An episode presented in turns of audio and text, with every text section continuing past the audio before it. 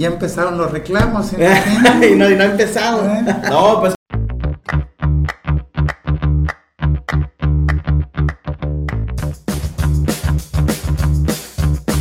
Bienvenidos a Políticamente, el podcast de la política. El día de hoy tenemos a un gran invitado. Lo habíamos invitado ya un par de ocasiones y, no había venido. Es que nosotros también le invitamos en, en, mal momento. ¿Eh? Nosotros le invitamos en mal momento.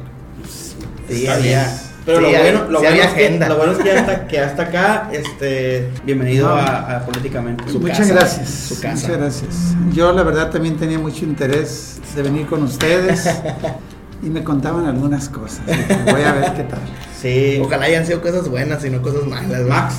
No, mejor no se las digo. Ah, pues, no, si, le digo, si le digo las buenas se van a volar. Sí, pues sí, es cierto.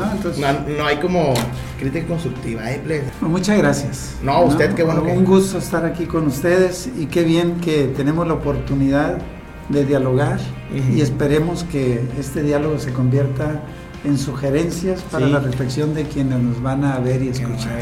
El gran problema de la política, por lo menos en este país, es el lenguaje. Sí. ¿No? Y Entonces, eh, sí, para, para no meternos en canales ajenos, hablemos de México. Eh, yo vengo de la izquierda, tengo poco más de 50 años, aunque suenen mucho, pero que yo empecé a participar en política. Y yo descubrí, en la medida en que empecé a leer poesía, particularmente, eh, estaba yo por allá en Zacatecas, y un chavo muy joven, estaba en primero de la Facultad de Derecho de la Universidad de Zacatecas, me regaló, confieso que he vivido de Pablo Neruda, sus memorias. al leer ese libro, descubrí que la izquierda en particular podía comunicar de manera muy bella su propuesta política. Y me parecía que era muy árido el discurso que tradicionalmente se tenía. Entonces, en ese sentido, eh, yo me empecé a plantear construir, generar un nuevo discurso. Y hace, pues, no sé, más de 30 años que yo empecé a reivindicar una idea. El humanismo como planteamiento, como propuesta política, como pensamiento filosófico y político a desarrollar. Pero no solo eso, ¿cómo lo comunicas? Y la mejor manera de comunicar la política, si de humanismo hablamos, es justamente un lenguaje amoroso, reivindicando que la propia historia de la humanidad está vertebrada por eso, ¿no? Por el amor a los otros. Si hablamos, por ejemplo, de Jesús de Nazaret, el Hijo del Hombre, respeto plenamente creencias religiosas, pero si nos atenemos a este discurso de Jesús de Nazaret, es no solo importante políticamente, sino desde el punto de vista de su lenguaje, la prosa, hasta con un sentido poético. Y en política lo que hay que hacer es generar identidades. Y la primera condición para generar identidades es que tu discurso conmueva. Y en la medida que puedas conmover, das un paso a la identidad. Y la identidad habrá de traducirse en procesos eventualmente de generar fuerza organizada, sujetos. Pero el lenguaje es lo más importante. Más aún que de lo que se trata es justamente de propiciar un proceso de toma de conciencia, por decirlo de alguna manera, a partir de situaciones de autogestión. O sea, querer convencer a alguien desde fuera es un ejercicio autoritario. ¿sí? Se trata de propiciar condiciones para que la gente reflexione. Y en ese sentido, el lenguaje es fundamental. Yo tengo publicado un libro que le titulé Sasalpa, Arcubia murió de frío. ¿no? El propio título, yo lo busqué. Ya es como llamativo. Fíjate, yo empecé a plantear este tema. Corría el gobierno de Jesús Aguilar aquí y pasó un acontecimiento como luego después desafortunadamente pasaron varios. Sasalpa es una comunidad de los estriberones de la sierra en Mocorito que un mal día incendian todas las casas. Mujeres y niños se ven obligadas a salir corriendo y a esconderse en el monte. La situación de violencia, de inseguridad. De, de, la autoridad. Ah, inseguridad. Sí, derivado de la violencia y la inseguridad. Entonces, se llama Sasalpa el pueblo. El nombre a mí me pareció que en sí mismo tenía un sentido literario, pero si le agregas el contenido que ahí se dio, ¿no? Recuerdo que hay una obra de teatro que se llama Camino Rojo a Sabaiba, ¿no? Este, que en sí la palabra no te lo dice, pero tiene una connotación literaria muy significativa, entonces Sasalpa. Luego, el tema de la violencia, perdón, el tema de la pobreza, los bajos ingresos y cómo en aquel entonces, estamos hablando del 2006 que se dio ese acontecimiento, eh, había amplísimos sectores de bajos ingresos, etc. Estoy viendo que está entonces, bien, 17 habitantes tiene Sasalpa, ¿no? está bien pequeño. Sí, entonces eh, se presenta el informe de Jesús Aguilar ante el Congreso. En aquel entonces yo era diputado. Mm. Entonces yo elaboro mi intervención y dije, ¿cómo lo titulo? Puedo titularlo como Violencia y Pobreza en Sinaloa. Pero yo lo titulé Sasalpa, Arcubia murió de frío. Y con eso yo estaba dando a conocer dos casos. Uno, la violencia en Sinaloa donde Sasalpa era una comunidad como cualquier otra incendiada, donde la gente se había obligado a emigrar a los centros urbanos como resultado de la violencia. Y quizá decir violencia era un cliché. En cambio, reivindicar Sasalpa y, y descubrir y comunicar el significado humano de lo que ahí pasó, podía justamente conectar mejor con la gente. Arcubia es un apellido rarámuri. Dijeran en los españoles, taromara, pues, ¿no? Entonces, eh, Choice, la parte más alta de Choice, vive en varias comunidades rarámuris. ¿Sí? Sí. Entonces, el 2006 fue un año que hizo mucho frío en, aquel entonces. Y había un indígena que estaba, su nivel de desnutrición era tal que murió y murió de frío. Y en el Congreso se dio un debate.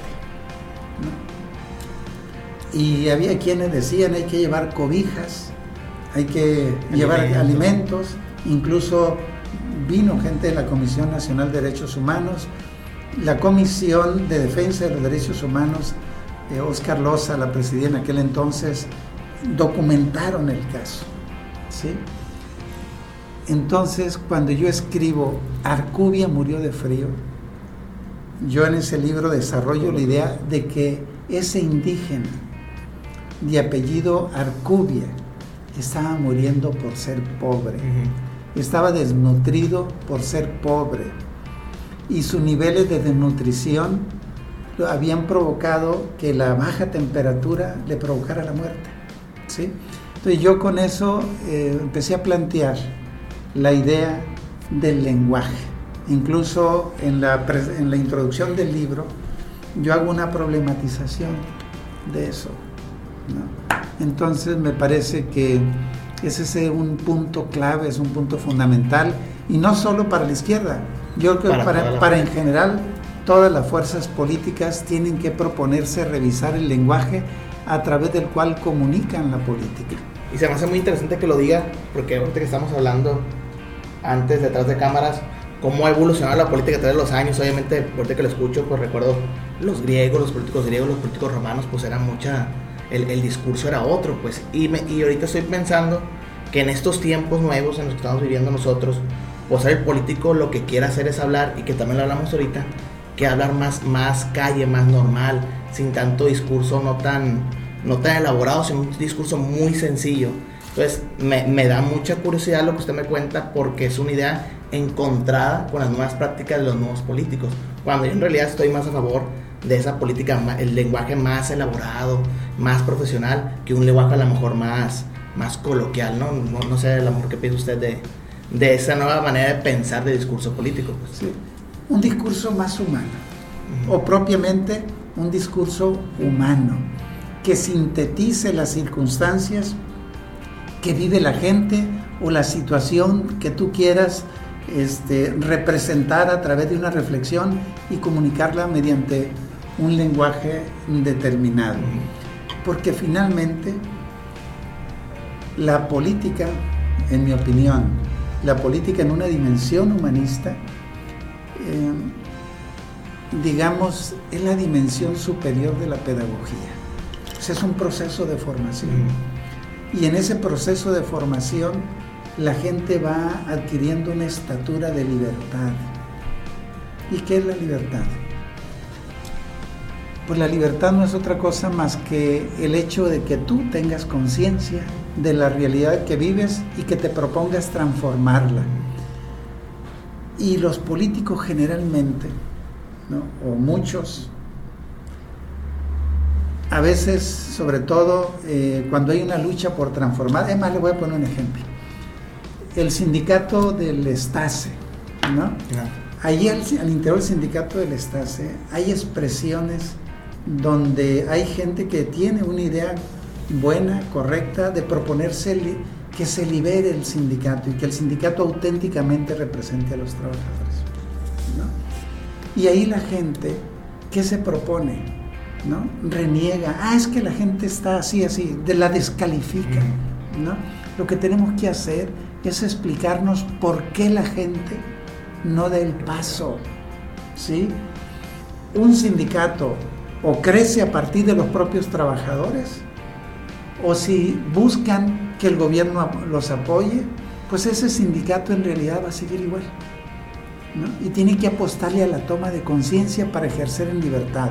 O si hablamos de la gente de las colonias populares, una gente que tiene hambre, una gente que tiene que estar buscando todos los días qué comer, ¿no? Y que si es preciso su situación famélica lo va a llevar a robar. Pues esa gente, cuando le otorgan el derecho, entre comillas, de ir a votar, pues pepena una, una despensa, a cambio del voto. A esa gente no le podemos reclamar el ejercicio libre de la política.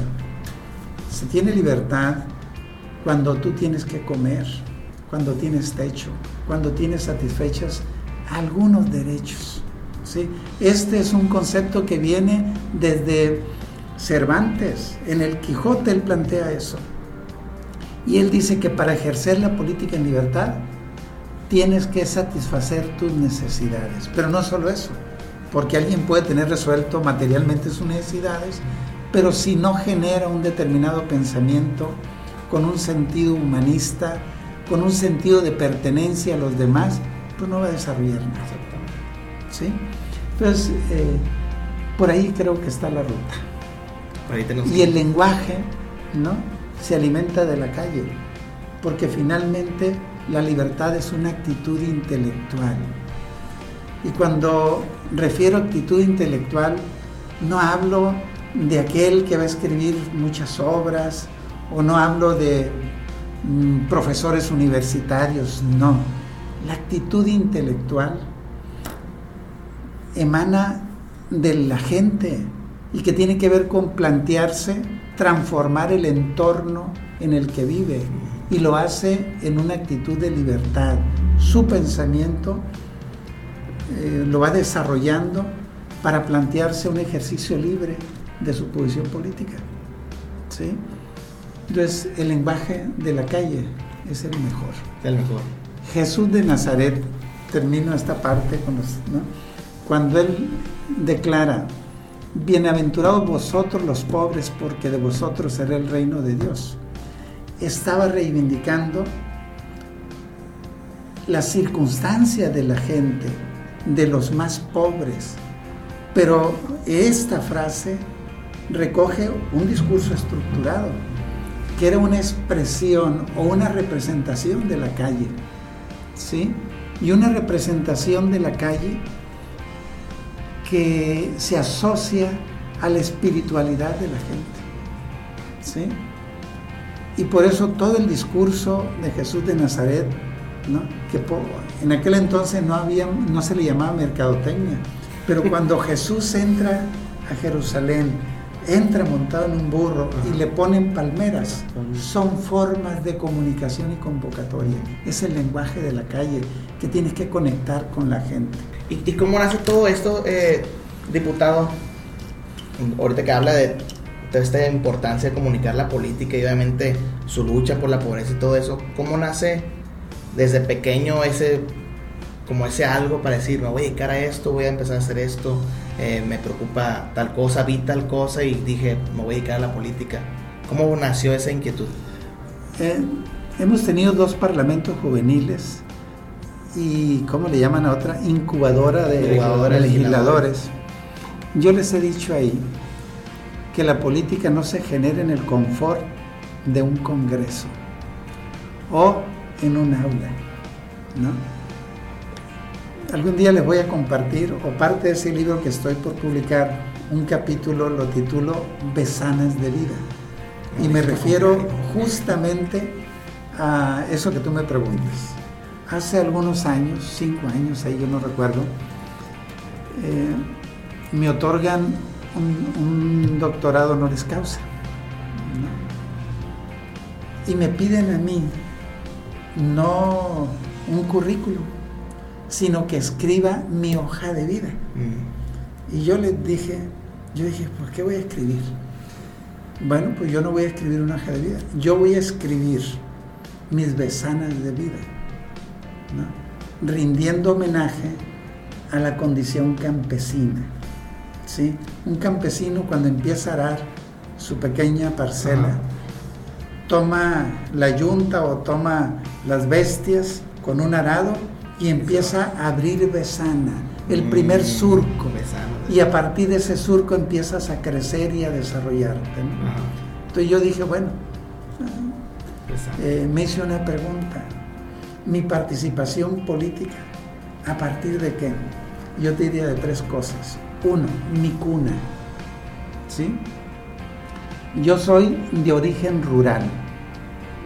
Mis padres, mis abuelos, campesinos. ¿Sí? Con todo lo que eso supone. Una economía cerrada. Yo nací en 1957 en el mes de la primavera, cuando florece la primavera, un 14 de abril. ¿No? Casi el mismo, yo 12, 12 de abril. Y si, si es abril, Es los mejores son de abril. Luis Miguel es de abril. Cervantes es de abril. Ahí está, otro ¿Eh? grande. Muy bien. Entonces, una de las fuentes por las que yo participo en política es mi cuna. Y tiene que ver con, con la cultura campesina. Y la esencia de la cultura campesina es la bondad. Mm. Y la bondad es el soporte de la solidaridad. Es decir, en una casa campesina a nadie se le niega un vaso de agua. Se le tiende un catre hasta con pabellón, se le da comida, se le atiende en un gesto amoroso De hacia bondad. los otros, de bondad. Entonces yo vengo de una cuna, ¿no? como la gran mayoría de la población urbana de Sinaloa, está influenciado en ese proceso de tránsito de lo rural a lo urbano, está influenciado y porta esa cultura. Eso es lo que hace la gran diferencia de Sinaloa en la forma de ser del sinaloense. Tiene esa matriz cultural. Entonces es una. Cuando yo llego acá, a Culiacán, la otra fuente es la calle. Y digo la calle en el sentido figurado, poéticamente hablando, y desde el punto de vista que es el espacio de lucha del pueblo. Y que los grandes acontecimientos de este país han tenido lugar a partir de la calle. Entonces mi otra fuente de formación es la calle. ¿sí? Cuando yo llego acá, como muchos hijos de campesinos, que tuvimos la fortuna de que la educación pública abriera unas expectativas y que pudiéramos cursarla, yo llego acá en agosto, si no mal recuerdo, de 1969. No había pasado un año de la masacre del 2 de octubre. El asesinato del Che Guevara estaba muy reciente. el país vivía una situación de convulsión y de rupturas muy significativas que dieron, por cierto, lugar a un proceso de relevo generacional. Aquí en Sinaloa también había una situación de un movimiento estudiantil muy fuerte. Había mucho, el proceso de crecimiento de las ciudades era muy significativo. Culiacán era un núcleo urbano muy pequeño y la gente de la sierra empezó a llegar y se empezaron a generalizar muchas tomas de terrenos para establecer colonias, por decirlo de alguna manera, muchas luchas populares por resolver el problema de la vivienda. La gente ejerció su derecho a la vivienda invadiendo tierras en las ciudades. Pero además se da una situación en Sinaloa y en el resto del país. Las invasiones de tierras de latifundios. Muchos campesinos, muchos grupos de campesinos invadiendo tierras. Entonces, eh, desde la universidad se genera todo un discurso vinculado al discurso del 68, la emergencia de grupos guerrilleros, Genaro Vázquez, Lucio Cabaña, el movimiento del 23 de septiembre de 1965, donde profesores y campesinos intentan tomar el cuartel Madera en Chihuahua.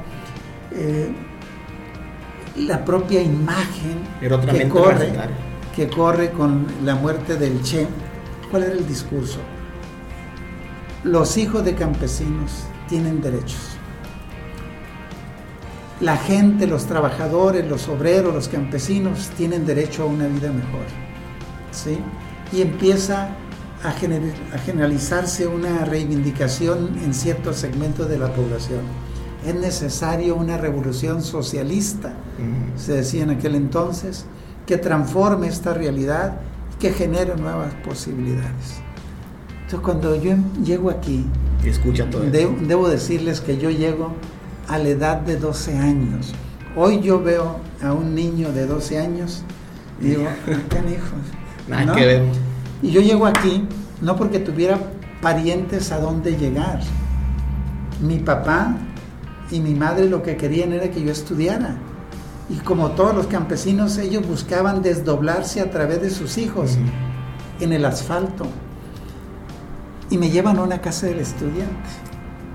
Yo llego aquí a Culiacán, a una casa que es Rosales 546 Oriente, aquí cerquita donde hoy es la Casa de la Cultura del Cobáis. Ahí viví yo.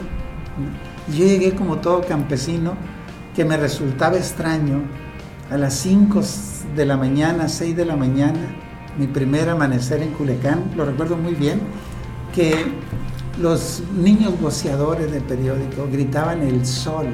Y yo dije, ¿qué es eso? ¿Sí? Bueno, yo me sentí identificado con ese discurso que reivindicaba la lucha por la igualdad social. Y hablaban de campesinos. Y ese discurso, yo me descubrí en ese discurso.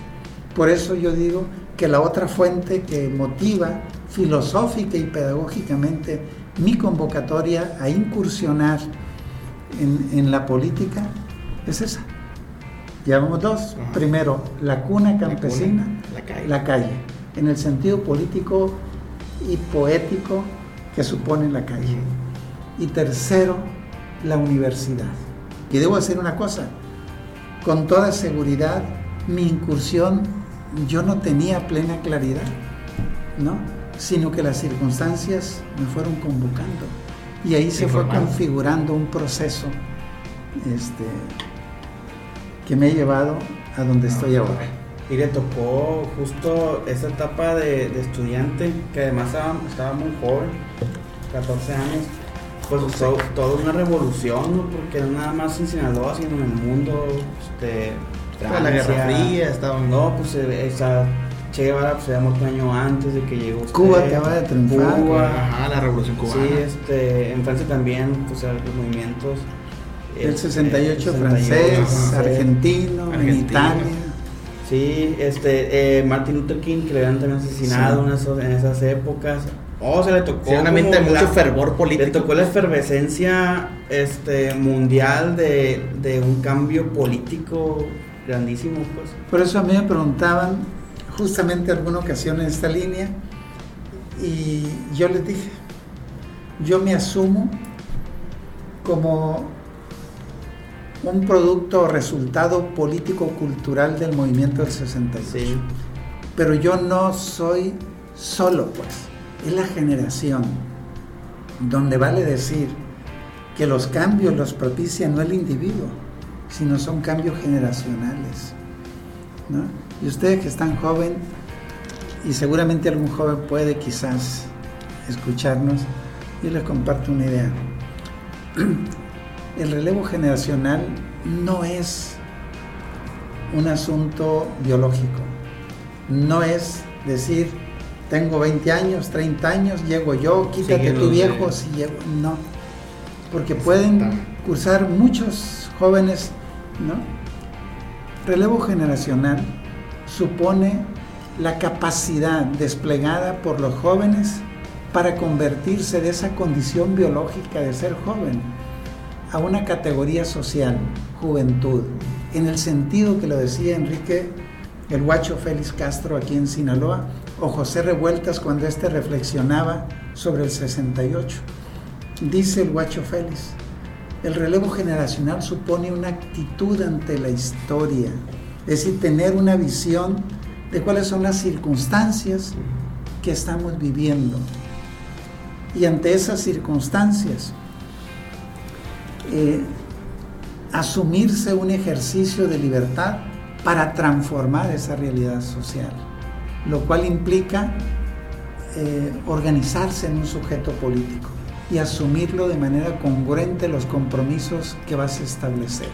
Eso es el relevo generacional y este se da bajo determinadas circunstancias históricas. México tiene un ejemplo muy sugerente, el 68. El 68 es un hito histórico que da a luz un relevo generacional. Y algo que yo he venido reflexionando, no estoy descubriendo la hervida, eh, es el hecho de que aquella generación que entra al relevo el 68 es la que asume la conducción del Estado mexicano desde el gobierno a partir del 2018. Sí. Sí. Y esa juventud al relevo se da en dos vertientes. Una, en la vertiente de las luchas sociales opositoras al régimen de partido de Estado, donde en el centro estaba el PRI,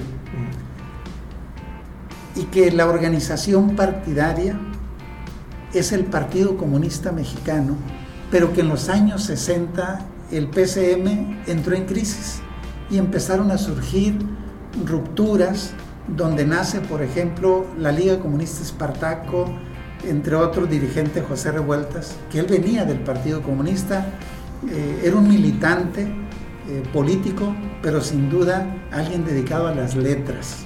¿no? De ese proceso es- cabe destacar las juventudes comunistas, que son just- justamente las que dirigen el movimiento del 68. Los dirigentes del 68 no son ajenos al tema político partidario y eso es muy importante para que los discursos que quieren eh, sugerir participación política a los jóvenes, que los quieren hacer al margen de los partidos, eso es falso. ¿sí? El 68 es un gran eh, momento que vale la pena analizarlo. Todos estos jóvenes de las juventudes comunistas, voy a poner tres casos, cuatro casos de carne y hueso. Pablo Gómez. Pablo Gómez, que fue un líder en el movimiento del 68, este, ha sido un destacado parlamentario de la izquierda y ahorita está en un cargo en el gobierno, ¿no? que tiene que ver con las investigaciones financieras, etc. Bueno, y todo el mundo, propios y extraños, lo reconocen como un cuadro político importante en el país. Él fue líder en el 68 y él venía de la militancia en las juventudes del Partido Comunista. Otro que fue dirigente de la Federación de Estudiantes Universitarios de Sinaloa, Camilo Valenzuela, principio de los años 70 aquí. Otro que venía también de las juventudes, incluso con mayor militancia, Liberato Terano Holguín, también dirigente de FEUS, principios, fines de los años 60, principios de los 70 en México. Y otro más. Como él ya me puso el dedo, ahora le voy a poner el dedo yo. este, Rubén Rochamoya. Mm. ¿no?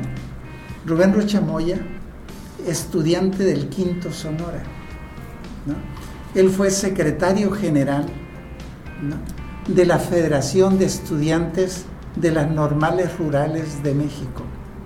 ¿sí? De donde venía Lucio Cabañas, por cierto. ¿sí? Y en aquel entonces surgieron muchos grupos guerrilleros.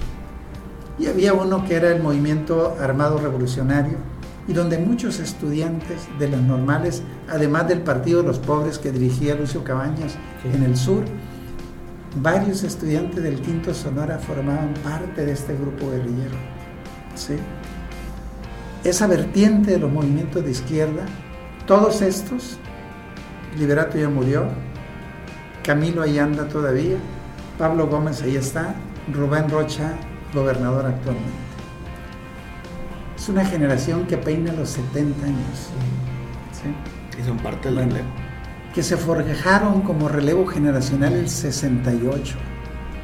¿no? Luego, la otra vertiente se da al interior del PRI. ¿sí? Dentro del PRI, de- de- no, Cuauhtémoc es una expresión, pero es mucho más profunda y mucho más amplia. Lázaro Cárdenas. Ah. Lázaro Cárdenas invariablemente mantuvo una actitud de compromiso de que los principios y postulados de la, La Revolución, revolución. Mexicana tenían que ser realidad. Exactamente.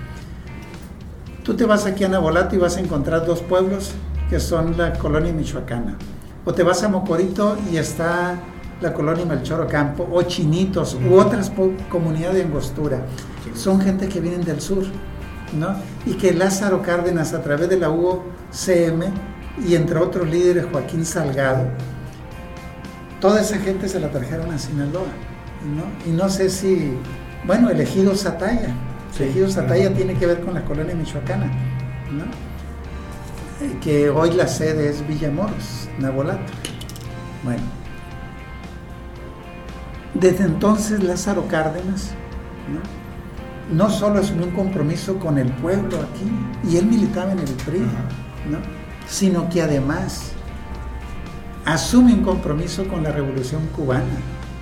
¿no? Sí. Y lo asume en Con dos momentos. Hacia además del exilio español, sin aparte, duda sí. alguna, ya como presidente, ¿no? Eh, pues aquí actualmente tenemos algunos empresarios cuyo origen tienen que ver con el exilio español, el algunos restaurantes en Mochis que tienen que ver con el exilio español. también. ¿sí? Bueno, eh, pero hay un dato muy interesante. Aquí hubo un, un, un político que estuvo ligado a la seguridad política, valga la redundancia, en el Estado mexicano, Gutiérrez Barrios. Sí. ¿no? La revolución triunfa el 57 en Cuba.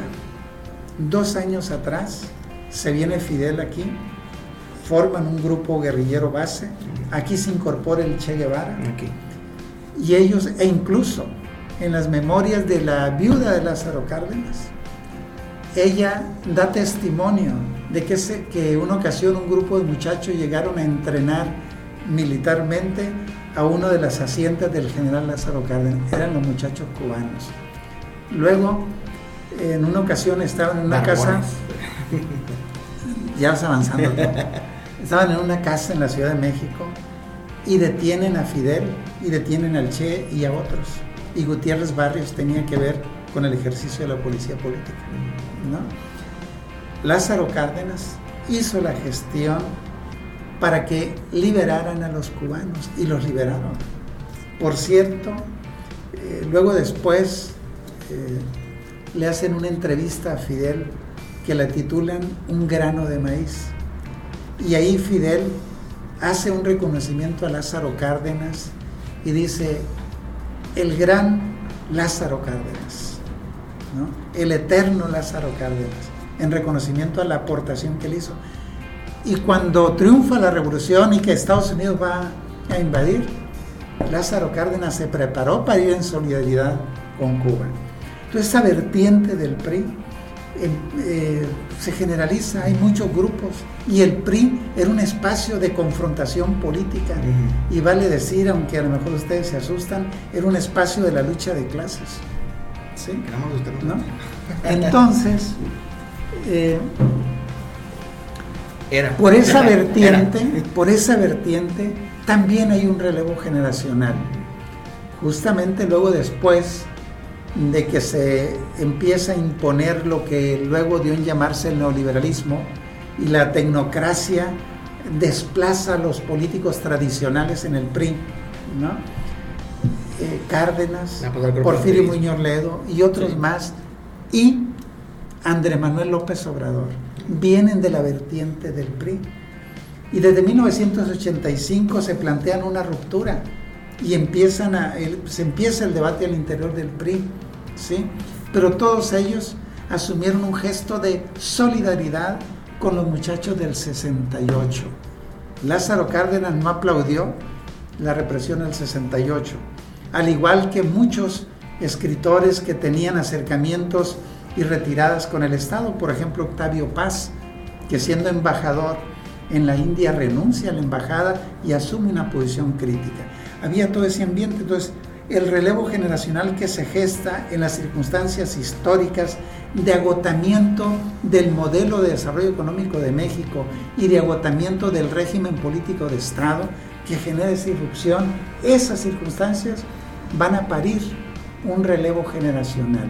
Y hablando de esos relevos generacionales, Feliciano, no creo que no ha habido un relevo generacional como el de 68, eh, pues en los últimos 50 años creo que no ha habido un movimiento igual estudiantil y menos ahorita en esos tiempos, a lo mejor más, eh, yo tengo 30 años, siento que no ha habido ese relevo de, generaciones de jóvenes que se interesen en política, ¿no? Siento yo que mi generación es más una generación desinteresada en política y en los movimientos, pues del activismo político también ¿Cree usted que vaya a haber un movimiento así parecido al 68 de un reloj generacional en un futuro? ¿O ya, ya hubo uno y posiblemente en un futuro vuelva a pasar un reloj generacional como el cada, cada circunstancia histórica es diferente. ¿sí? Y la historia nos sirve para analizarla, para aprender, porque siempre resulta sugerente.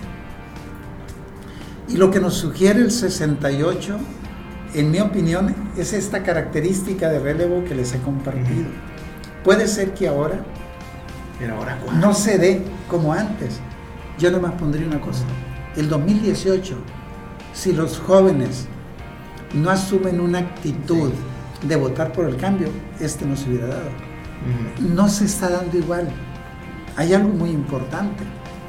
Los jóvenes para trascender tienen que estudiar, tienen que desplegar filosofía, tienen que generar teoría, tienen que formarse como cuadros políticos para dirigir el Estado. Yo creo que aquí hay un vacío muy importante, incluso en las fuerzas políticas, ¿no? se ha abandonado lo que antes se llamaba la formación de cuadros políticos. ¿no? Ese es un vacío que me parece vale la pena eh, problematizarlo y vale la pena subrayar ese agregado. La formación teórica política no es pérdida de tiempo, sino al contrario es condición. Pero las circunstancias son distintas. Me voy a atrever a compartirles algo más. Usted atreve a compartir lo que sea. Como, como parte de la reflexión. Desde el punto de vista biológico, los jóvenes que construyen el relevo generacional el 68 hoy promedian 70 años. Quisiéramos que nunca se fueran, aunque leí hace unos días que Eduardo Galeano dice que la muerte es una mentira, porque la humanidad como tal es lo importante y esta se mantiene viva siempre, en relevos, pero siempre viva. En ese sentido, esta clase política se va. ¿Cuántos años? No sé. Hay algunos de ellos que afortunadamente ya andan peinando cerca de los 90 y se mantienen lúcidos como Cuauhtémoc Cárdenas, ¿no? Pero 10 años, 15 años, ¿no? Y ojalá todo el mundo pudiera asumirse o pudiéramos asumirnos en la línea que plantea López Obrador. Llega un momento que cumples un rol que vete a reflexionar y propicia condiciones para que el relevo asista. Entonces, los relevos no son por sexenios, no son por elecciones. Los relevos tienen que ver con periodos de un país. Entonces, ¿quién va a retomar la estafeta política de esta generación que biológicamente es inminente que se nos vaya? Y no estoy deseando obviamente nada este, en esa línea, pero me parece que vale la pena reflexionarlo. Entonces, hace falta que los muchachos interesados en la política ¿no? crezcan desde el punto de vista filosófico y teórico, sin duda alguna. Por eso yo comparto lo que dice López Obrador. Las universidades le quedan a deber a este país, porque la, la generación que se formó en los años 60 en mucho tienen que ver con el tipo de universidades. ¿no? Y la política neoliberal hizo tanto daño a México que sacrificó la filosofía y las humanidades en las universidades. ¿Sí? Entonces, por eso... Y bien, la cultura mexicana también. Qué bien que se reformó el artículo tercero y por lo menos se subraya la necesidad de restituir esto como concepto de la educación superior en este país. Y por eso yo les diría, vale la pena que en Sinaloa hagamos una reforma desde las propias universidades, de las universidades. No es posible que en un momento histórico como cursa el mundo, ¿no? como cursa el país, necesitamos renovar las universidades. Entonces, en todo momento histórico, las universidades tienen que adecuarse, deben de anticiparse, pero además adecuarse para crecer y ser mejores. ¿sí? Qué bien que la plática nos lleva a esto para hablar lo digo claro, de las reformas a las leyes orgánicas de las universidades públicas de Sinaloa. Buen tema eso. ¿No? Miren, esa es la premisa. México es un país subdesarrollado. ¿Y qué es el subdesarrollo? El subdesarrollo, dicho de manera... Aunque nos ¿no? En, en un lenguaje ¿no? que todo el mundo podamos entender. Es organizar la economía, los servicios, a partir de la importación de la tecnología de los países del llamado centro o desarrollados. Y el subdesarrollo significa que el capital se despliega con una acumulación disminuida, porque las inversiones productivas que se hacen, sobre todo, amplían el mercado allá en aquellos países. Por ejemplo, si hablamos del campo sinaloense, toda la maquinaria y todos los productos de la investigación científica se importan principalmente de Estados Unidos. Entonces, toda esa inversión en bienes de capital e insumos de capital, estás ampliando el mercado allá. Y en este, a partir de esto, el subdesarrollo en México, a veces se cierra la economía, a veces se abre. ¿Sí? A veces el cierre es casi absoluto, mm. como absoluta es la apertura, con todas las consecuencias que esto supone. En esa línea, las universidades en este país se organizaron, no para que desplegaran investigación y generaran conocimiento, se organizaron para calificar mano de obra y mal hecha muchas veces. ¿Por qué? Porque tenemos un empresariado, la vieja generación. Y en la actualidad también. ¿no?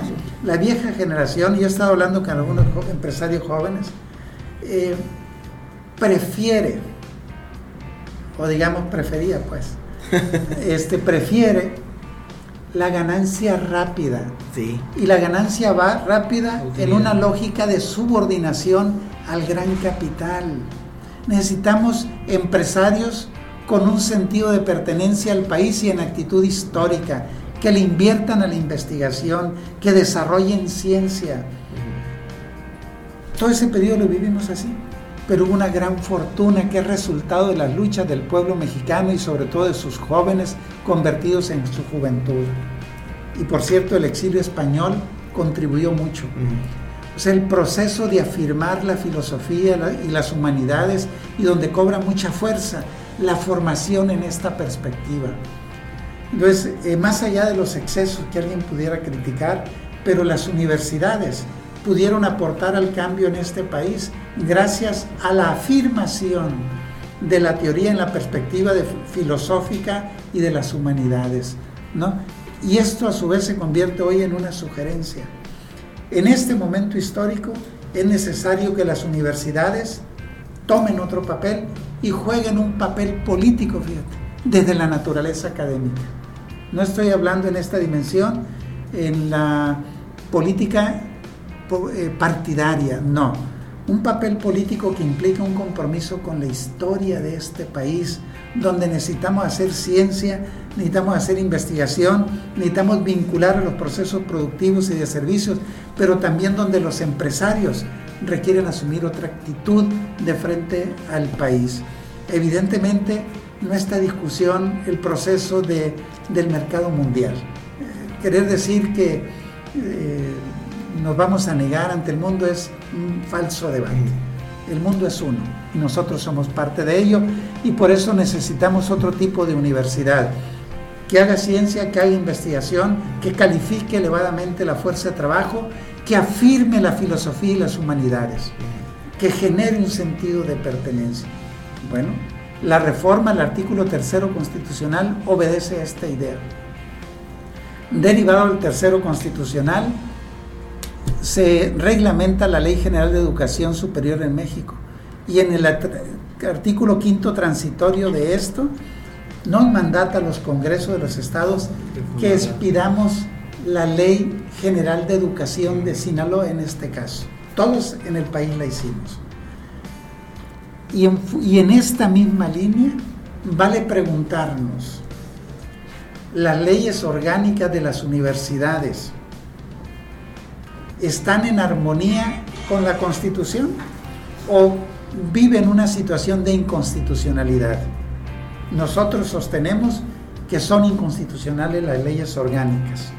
¿No? Quizás la de la Guaín no, no tanto porque tiene una reciente reforma. no a la fe, ¿no? Pero ahí les va.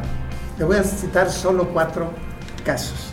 Primero, la autonomía universitaria consagrada en el artículo tercero constitucional ¿no? la subraya. ¿Y qué significa la autonomía universitaria? El bien jurídico mayor de esta es el derecho de los jóvenes a la educación superior en libertad. Esta es la clave. Y por eso el artículo reza, libertad de cátedra, libertad de investigación, la libre expresión de las ideas. Ahorita, si hablamos de la UAS, mucha gente tiene miedo a expresar sus ideas porque no le van a dar horas si de maestro se trata, porque lo pueden castigar en la calificación si de alumnos se refiere, ¿no? Bueno, el artículo tercero constitucional supone la democratización de las universidades y que sean los universitarios quienes decidan el destino de la universidad. Por eso nosotros estamos planteando restituirle a los universitarios la universidad ningún partido político, por supuesto, no el PAS, no el PAN, no Morena, no el PRI, que sean los universitarios. ¿sí? Y será un ejercicio individual donde cada sujeto la expresión de cada uno pueda afiliarse o no, pero esta es otra historia fuera de los muros universitarios. Pero hay aquí algo muy importante, la democratización de la universidad tiene por esencia la democratización del salón de clases. ¿Sí? ¿Qué significa esto? Reconocerle a los estudiantes su capacidad de iniciativa, de creatividad intelectual y que por lo tanto el reto pedagógico y filosófico es formar estudiantes en la dimensión metodológica donde los muchachos aprendan a pensar críticamente. No hay pensamiento que no sea crítico, porque un pensamiento acrítico no es pensamiento. Es simplemente reproducción de lo que ya existe y no genera creatividad. A mí por lo menos me tocó una pedagogía donde llevaban al maestro a una didáctica, voy a dictar, los estudiantes tendrán que memorizar y el examen va a ser de opción múltiple y los estudiantes tienen que contestar lo que el maestro dijo porque si dicen una cosa distinta están reprobados y tienen tacha. La memorización no sirve. Lo que sirve es la creatividad intelectual, la reflexión. Y lo curioso que historia ¿no? a mí también. ¿Y cuánto? aquí, imagínate, no ha cambiado en nada. En el salón de clase, si ustedes lo saben mejor que nadie, si de los viejos hablamos, que pues qué más información que las redes, que el internet. Cualquier estudiante puede bajar mejor información que la que un maestro puede llegar a vaciarle. Mi respeto a los maestros, yo ejercí la docencia universitaria durante 28 años. Entonces, se trata de democratizar y que el estudiante pueda criticar, cuestionar a los profesores y tiene el derecho a no creer nada de lo que digan los profesores. Ahí vamos a forjar otro tipo de profesionistas. Tendremos además, si, si orientamos a las humanidades, a la filosofía, ¿no? Tendremos entonces mañana profesionistas que van a entender la importancia social e histórica de la ciencia y de la condición de la universidad. Por lo tanto, nosotros por eso decimos la propuesta de ley orgánica, democratizar la universidad.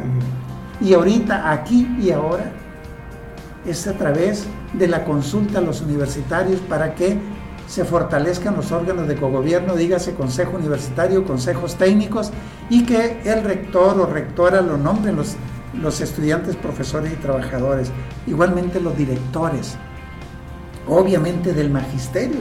No se trata de que nombren un rector que sea estudiante o un director, no, hablamos de profesores. Bueno, esa es propuesta número uno. Está consagrado en el artículo tercero constitucional. ¿Cómo lo tiene la ley orgánica de la universidad? Dice la ley orgánica que lo elige el Consejo Universitario, pero hay un candado que es la expresión del control y la violación más burda de la autonomía.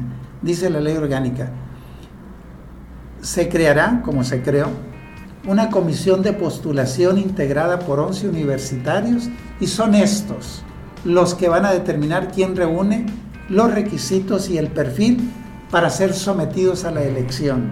Y casualmente, desde que está el partido sinaloense en la UAS, al Consejo Universitario solo llega uno. A los directores solo llega uno. Entonces es aquí donde decimos que no es posible.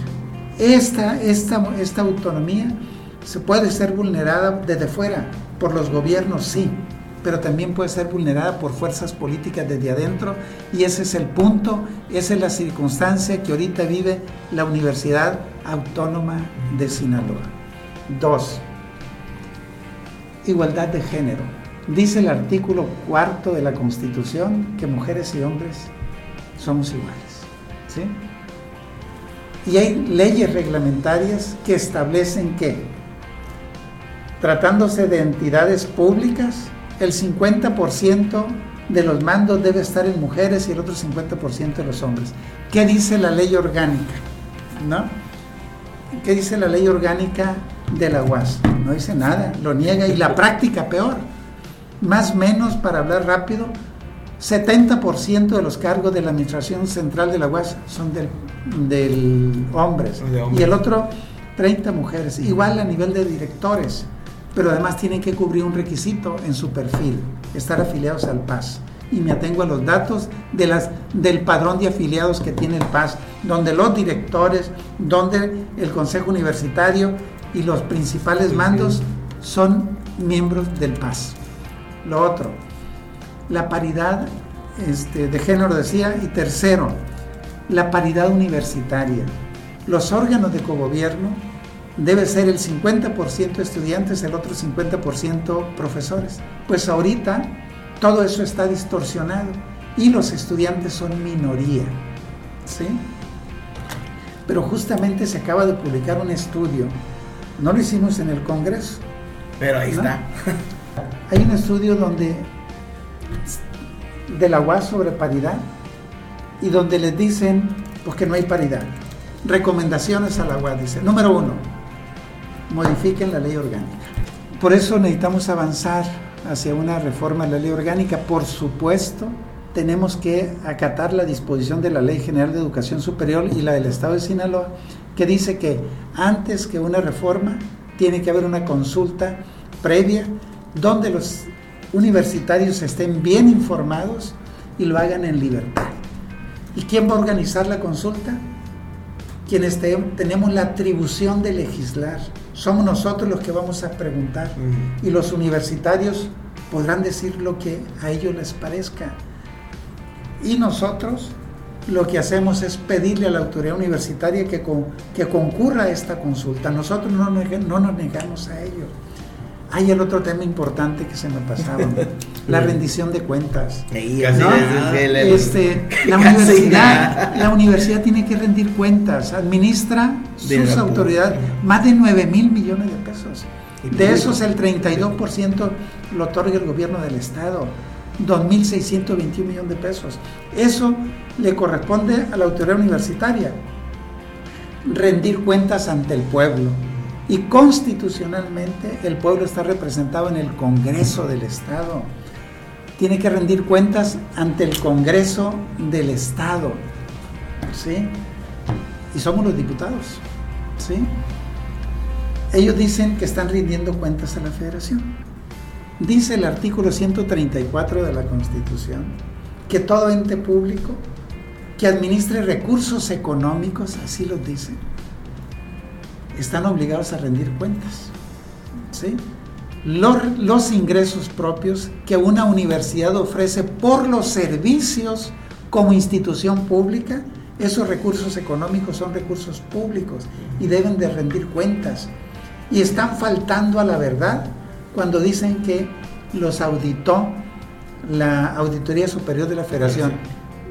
Eh, espero no lo hayan borrado como hicieron con toda la información del 2021 en la UAS, borraron todo, pero en su propio portal daban un dato. 2019 tuvieron por ingresos económicos propios más de 400 millones de pesos. 2020 y 2021 exactamente tuvieron el mismo ingreso, 399 millones de pesos, con 250 mil pesos. Nada más en estos tres años hay más de mil millones de pesos manejados a discreción y en la absoluta opacidad. ¿sí? Tienen que rendir cuentas. Por eso yo he dicho, la reforma la ley orgánica de la UAS, la rendición de cuentas en la UAS son ineludibles. Es un mandato constitucional y estoy absolutamente convencido que la comunidad universitaria así lo quiere, como la mayoría del pueblo sinaloense así también lo reclama. Esa es la propuesta de reforma a la ley orgánica de la UAS que estamos haciendo. No pretendemos apropiarnos de la universidad, sino que sean los universitarios los que deciden el destino de la universidad. Y lo digo claro, la autonomía de la universidad está siendo violada por el control que el partido sinaloense tiene de la misma. No estoy echando mentiras. La gente sabe, los universitarios saben que esa es la verdad, no son mentiras. Ahora bien, nosotros estamos ahorita en un proceso de orden legal, ¿no? Pero también lo sostengo.